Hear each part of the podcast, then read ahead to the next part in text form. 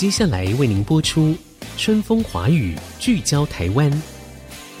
本节目由世界先进机体电路股份有限公司赞助。探索台湾新力量，开拓未来新视野。春风华语，聚焦台湾。沈春华主持。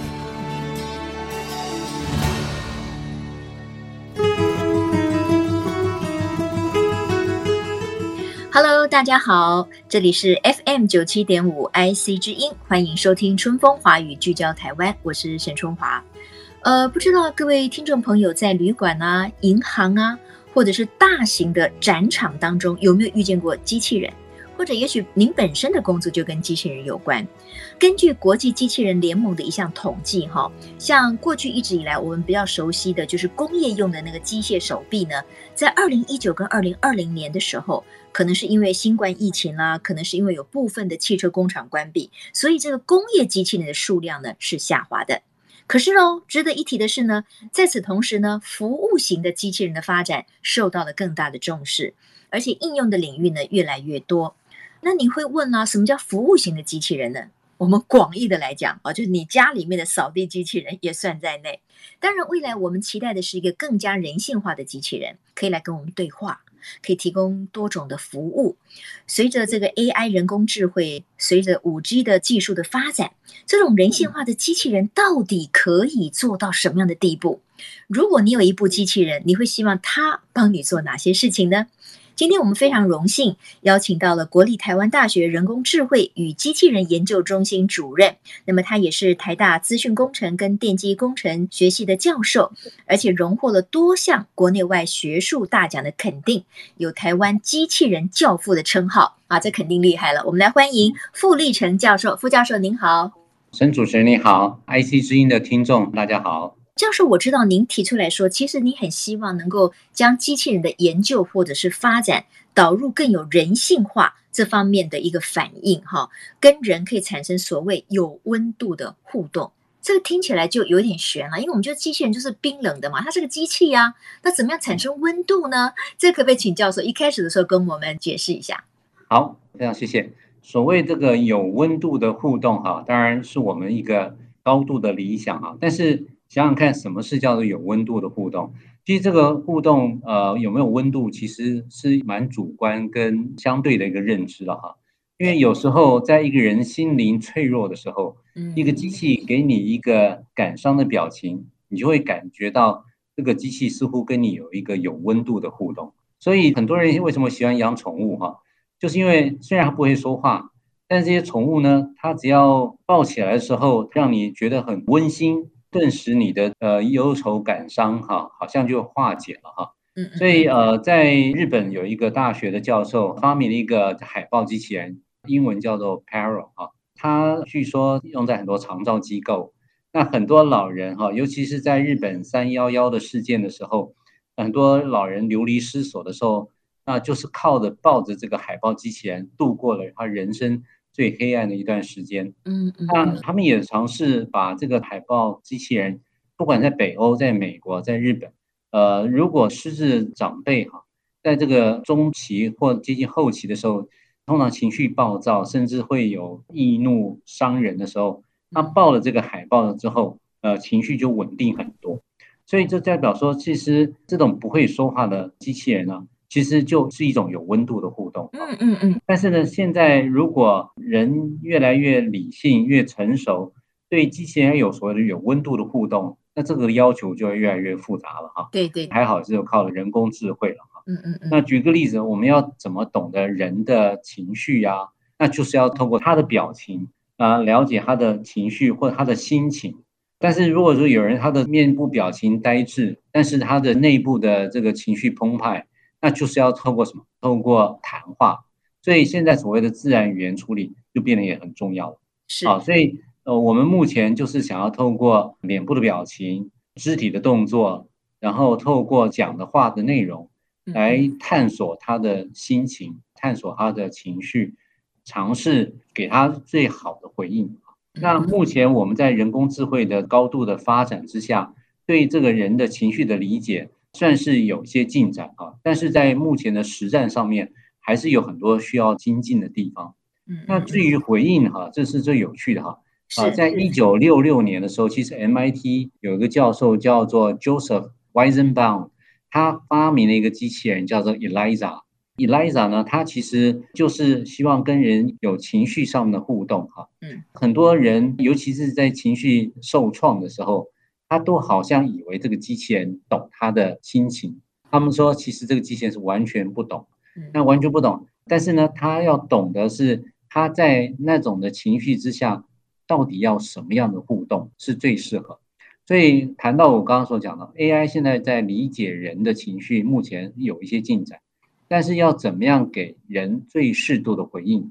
目前还要透过一些心理学家、一些社会学家事前的设计一些比较好的回应的方式，然后呢，在理解完了之后，用最佳的配对或最佳的寻找他们的搭配的方式。让人感觉上这机器好像理解了它，但是真正到机器人本身有思索，真的能够回应像电影上演的那一种哈，大概还有很长的一段距离。是是是啊，我觉得我听起来真的是非常有意思哈。我们不要说像刚才教授所形容的那样子的，可以跟我们有情绪的互动的机器人，进入了 AI 时代，我们进入了数位化的时代。其实包括什么社群呐、啊，什么这里面突然跳出来一句关怀的话啦，然后电子商务里面也跟你好像很了解你的购物行为，这个当然不能跟所谓的互动机器人相提并论。可是某一个层次里面，他好像也越来越了解我们了。我们根本不知道他是何方神圣，可是他就一点一滴的进入到我们的心里面，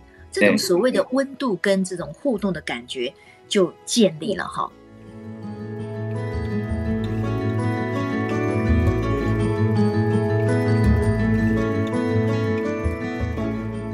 傅立成教授就说：“您在机器人的研发的领域已经超过三十年了。那如果以台湾的这种研发环境来看的话，您觉得我们现在如果跟世界先进国家来相提并论，这一块我们的进展如何呢？我们有欠缺的地方，或者我们也有什么优势吗？”好，在谈到很多重大的科技的时候，我们科技的发展有时候跟先进的国家是有一段时间的距离哈。但是最近我们有一个新的契机，就是人工智慧。当然，它也发展了半世纪以上了哈。但是呢，最近的这一波的新的发展呢，给我们燃起了一个很大的希望。我们在跟国际上面的人工智能的发展呢，基本上可以说是接近同步。然后更重要的是应用。我随便举一个例子，是大家都知道特斯拉，特斯拉一直在谈说。它的自驾车要在什么样的公路上面可以自驾嘛？哈，但是他也出了很多车祸，大家都知道哈。嗯嗯嗯。啊，但是国内呢，其实也有很多法人呐、啊、厂商都也开始陆续在开发自驾车，所以你会发觉我们在利用 AI 这个应用呢，跟国际上面的很多企业家或重大的企业巨子呢，其实不会有那么大的落差了哈。谈到机器人，那更是如此。举个例子，我们现在用人工智慧加上机器人来解决长照的问题啊，是，或者是用人工智慧加机器人来解决客户服务的问题，是，或者是用 AI 加机器人来解决金融理专的问题，嗯嗯嗯，其实这都是我们的契机。所以你看，现在我们的金融业谈到商商业用网络银行，那后面就在谈说怎么把人工智慧套进去。其实人工智慧一旦套进去之后，其实它就是某种程度的机器人。啊，它是无形的，但是它是一种机器人，因为它是代替你行使你的决策，代替你做判断，它就是一某种的机器人。所以其实我们各行各业，只要把他们自己的专业知识结合起来，加上现在的我们进展非常快速的这个人工智慧，我们台湾有很多很多的机会呢，跟世界的先进国家或者是企业的巨兽呢，会有相同的脚步，或者是。相同的速度往前迈进，嗯，但是我们台湾唯一的缺憾就是我们的市场比较小，所以我们要做的事情就是要联合国内跟国际合纵联合，那才能够把我们的市场做大。那这个部分是我们一个契机，但是也要有策略。是，刚才教授提到一个很大的重点，其实很多的新科技或者是产业的发展，就是跟它的市场。潜力是息息相关的。那当然，我们不能只是着重在台湾本地的市场嘛，我们当然是希望能够行销国际嘛。那事实上，我提供一个就是说，谈到了机器人的商机哦，真的是无限大，因为大家对它有无穷的想象力哦。刚才我们的教授也谈到了一点，像到了二零一九年年底呢，全球生产服务型机器人的公司，各位知道多少吗？有高达七百五十三家。那么其中呢，少于六年以下的所谓新创公司呢，就占了百分之二十五。也就是说，有更新一代的、更多的概念跟应用，纷纷投入了机器人的生产当中。哦，那也因为消费者的接受度也越来越多咯。比如说，有些年长者，他可能也不会再像过去一样那么排斥跟一个外形是一个机器人的机器来对话，所以也使得这个服务机器人的数量呢，就会日益的兴起了。好，我们这个要暂时休息一下哈。广告回来之后，我们要继续请教国立台湾大学人工智慧跟机器人研究中心主任傅立成副教授，因为刚才他提到了应用非常的广泛，尤其是长照这一块应用的现况如何，我们对未来又有哪一些期待？真正一个好的机器人可以帮助我们达到一个什么样生活的一个舒适度？马上再回到春风华语，聚焦台湾。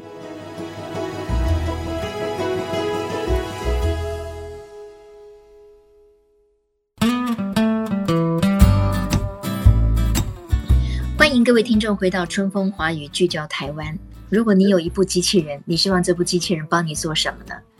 啊，我觉得未来的世界真的是可能已经超乎我们的想象了。可是我们现在，我们都需要去更加的了解，在科技在 AI 方面能够有什么样的运用。哈，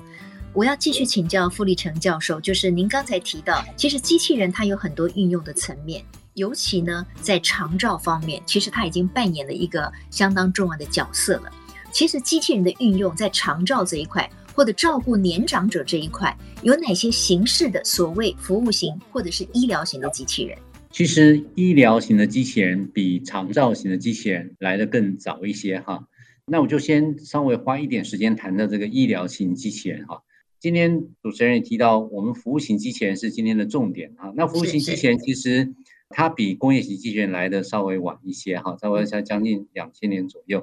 最经典的代表当然就是大家都耳熟能详的，就是扫地机器人哈，一年全世界销售量可以到数百万台啊！哇，所以它的这个销售量真的是我们现在所有的服务型机器人无能及的种类哈。它呢是属于大众价格，家家户户都要用到的一个应用。但是呢，另外一种机器人也都是被专业行家所高度肯定的服务型机器人是什么呢？就是手术机器人。那各位可能听过叫达文西机器人。是达文西手臂，嗯，他一只手臂哈，要价大概一亿台币，所以那就不是一个大众化的价格，但是是属于专业的应用领域。但是呢，现在大家争相到医院去，希望以这种的非常先进的手术机器人来进行他自己的手术，所谓的微创手术哈，对，甚至有一个手术要价大概二十万到三十万哈，自费哈。那这种的服务型机器人呢？大概都已经是被我们在服务型机器人来讲列为经典的代表作。嗯嗯，当然医疗机器人还有像说呃植发的哈，就是头发掉落的哈，植发的机器人啊，或者是这个眼球手术哈，眼球是非常精细的器官嘛哈，所以你要做这个眼球的这个手术的时候，也有些用机器人来做哈。那各式各样的机器人用在医疗上面哈，就是取它的机器人本身非常的精密，那非常的稳定，所以。医疗机器人其实走的还比较早，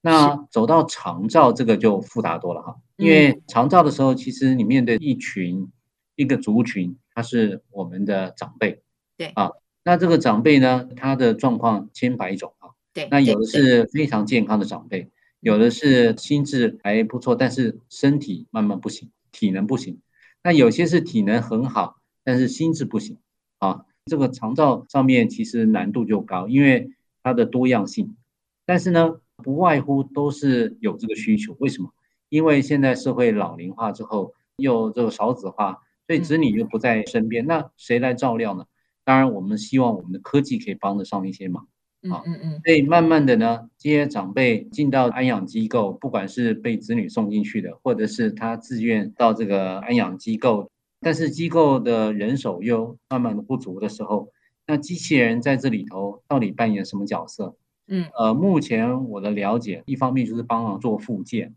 有一些智慧型的附件设备，它其实都可以算是一种机器人。嗯，那另外一种机器人，像说就是做团康的，那帮忙带动唱啊，哦、那就是机器人很可爱啊，它容易拉拢的老人的，降低老人的防御心，嗯，然后呃引起老人的好奇心，是，所以呢，呃，老人愿意加入一个团体来做团康活动。长辈年纪大的时候，其实他的社交活动就慢慢的减少，啊，那当然对他的这个认知能力其实是不利的。所以有了这个机器人来促进一群老人来做这个动动手啊、动动脚啊，哈，大家动一动，然后唱唱歌。那这种的带动唱的这种机器人，其实现在有很多长照机构就会引入这样子的机器人，帮他们的社工人员增加一些节目，这个是不错的。然后还有些什么呢？像说这个游戏，因为老人玩游戏其实促进他的认知嘛，啊。对。所以我们用面板里头加的这个游戏，那如果说他玩的这个认知能力慢慢的有改善的话，他就给你回馈啊，说老伯伯你今天这个月好像有进步哦。像这样子其实也是一种机器人，但是呢，我们最近在做的机器人呢，希望更进一步。我们做的是有形的机器人，目前。我们现在用华硕的一个叫蚕宝，叫 Zambo 那它基本上它是一个 chatbot，它是一个聊天机器人。那聊天是它的一个手段，但是重点是它的核心是什么？那我们想要用怀旧治疗的方式呢，跟他聊他的过去的往事啊，那他的一些老的照片，那里头有他的亲人、他的子女、他的孙子女，所以我们就会用机器人跟他所谓聊一聊。当然，这聊天呢，当然毕竟还是比不上跟人。但是，就像主持人讲，现在很多老人其实是愿意在很孤寂无助的时候，他其实是愿意跟机器人聊一聊，跟聊胜于无啊。对对对对，跟 Siri 聊，跟 Alexa 聊，其实大家现在如果他能够聊上两句，其实也不错。我们现在就是希望有一个目的性的聊聊照片啊，或者是可以让他放一些歌曲啊，老歌啊，或者是跟他玩一些游戏啊。甚至是老年人记忆力不好，嗯，我们可以帮他记事情。平常他在讲话的时候，跟他的这个老伴在讲话的时候，这些事情我们可以帮他记下来。嗯，那记下来之后，他忘了以后，他就可以去问一下机器人说：“哎呀，哪一天哪一天我讲了什么话，我做了什么事，可不可以帮我想一想？”那机器人就会去在他的资料库里头帮他找一下，也是希望在这个长照机构里头有一点个人化的机器人。能够帮老人生活上面不便利的地方，能够活得更有自尊、更有自主性。对，我们就在这方面投入了不少努力。所以，机器人在长照方面要走的路其实还蛮多的哈。但是，透过人工智慧了解老人之后，可以提供给老人更多他心灵中所需要的，补足他心灵空虚的那一块。这一部分其实是有机会的。对，所以我们现在机器人呢，为什么在这么多族群里头，先选老年人，我们的长辈，其实是因为他们是社会最弱势的一个族群，也是最孤寂的一个族群。年轻人呢，他们心中的痛就是他们没有办法陪他们的长辈，所以我们是很希望用科技来帮年轻人协助他们去照顾他的长辈。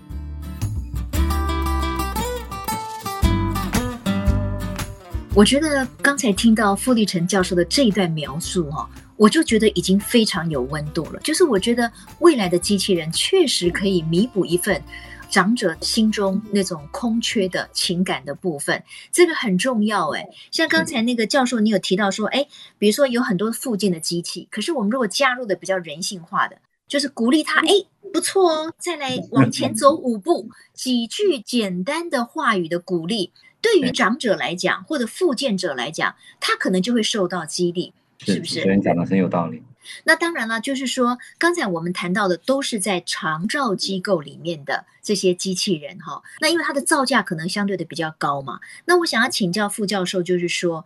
有没有办法，就像因为扫地机器人，第一个它价格已经降低了，而它的功能性非常明确，就是可以帮你扫地，所以它的功能明确，价格又普及，所以每一个家庭都可以考虑来一个。那如果说是陪伴型的机器人，它的整个的造价可以低一点吗？就像是一个小型的机器人，然后我们输入一些这个长辈的成长背景，他最喜欢聊的事情，他需要开启聊天话匣子的时候，这个机器人就可以跟他一唱一和，这个是可以的吗？目前以我的了解，哈，像小型的聊天机器人，或者是我们叫做陪伴机器人，并不贵，所以这就是我们的契机。当然，您讲的那种造价很昂贵的机器人，也是不在少数了哈。但是我们如果说光是从心灵上面来补足那个长辈空缺的那一块，其实我们不需要很华丽的机器人。对对对，我们只要能够交流的机器人啊，眨眨眼。呃，有表情，嗯、然后有声音，可爱的声音，透过人工智慧提供他需要的心灵上的那一块，这个机器人造价其实是不需要太贵的。可是现在我们在市面上可以买得到这些造价可能不是太高，可是又有陪伴跟聊天功能的机器人吗？目前机器人的本体硬体上面来讲，哈，以华硕的蚕宝机器人来讲的话，几万块的造价，这个价格。比十几万、二十万，当然就已经是亲和很多了，亲和很多了哈。但是你也晓得，我们的扫地机器人也是超过一万多块。对对对对。所以如果到了两万到三万，但是后面的这个 AI 用服务来做商业模式的话，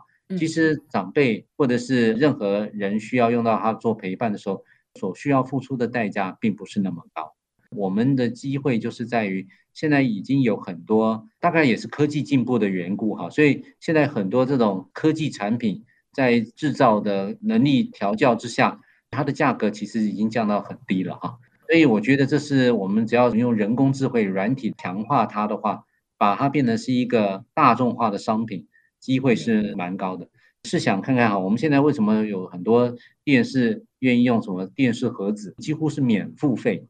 但是你当你的费用是付在那个服务费，对，那其实未来这种商业模式应该就会是一个类似的来陪伴我们的长辈，就是你不需要收取很高的费用，平常他就是在你身边，提供你点点滴滴的服务。那各位最近也知道有些不幸的消息，就是很多人猝死在家中，对对，很多人尤其是独居者，嗯，独居者哈，不管是什么样的年纪哈，我们从年轻的到年纪长的。他独居，所以当他发生了什么憾事的时候，其实是没有科技来回报说他处于一个非常危急的状况。是，那试想说，如果这种机器人平常可以做你的陪伴，在紧急的时候可以帮你做一个通报，有时候你还可以怀旧，那其实这种的机器人有多功能。我们也曾经尝试过，在那个防疫期间，可不可以来避免你到外面哈、啊、跑跑照这种啊。用这个所谓的数位 digital fencing 啊，用数位围篱的概念哈，其实它有很多种功能，机器人其实是有蛮大的潜力和发挥。我觉得刚才傅教授又提到一个很关键的哈，就是说现在的社会里面确实可能独居者哈，不管是长者，甚至是有很多人他选择单身，他就是独居嘛，这样的人会越来越多。所以如果有一个机器人，尤其是对于长者或者是行动上比较不方便的人来讲，一方面可以陪伴，另一方面也可以发挥及时呼救或者告知这样的一种综合功能，我觉得是非常有必要的哈。是。呃，今天受限于因为时间到了哈，不然我觉得还有很多很有趣的问题可以来请教副教授。我们希望下一次有时间可以再请傅立成教授到我们节目当中来聊一聊，就是在一个新的时代来临的时候，当这个社会的结构改变，科技呢虽然它本身是很冰冷，可是设计者有心的话，冰冷的机器也可以赋予给我们一些温暖跟人性，这一点就很棒了，对吧？没错，你讲完好，非常谢谢傅教授，谢谢您。非常谢谢陈主持人，好，谢谢，谢谢傅教授，也谢谢各位听众朋友的收听。您希望有一个什么样的机器人呢？或者是您希望为自己的父母亲或者是长辈能够得到一座什么样的机器人呢？我觉得把我们的关怀，把我们的想象放进去，我们也可以提供给设计者或者是开创者更多的 idea。好，谢谢各位，我们下周同一时间空中再会，拜拜。本节目由世界先进机体电路股份有限公司赞助，探索真相，开拓未来。世界先进公司与您一起聚焦台湾。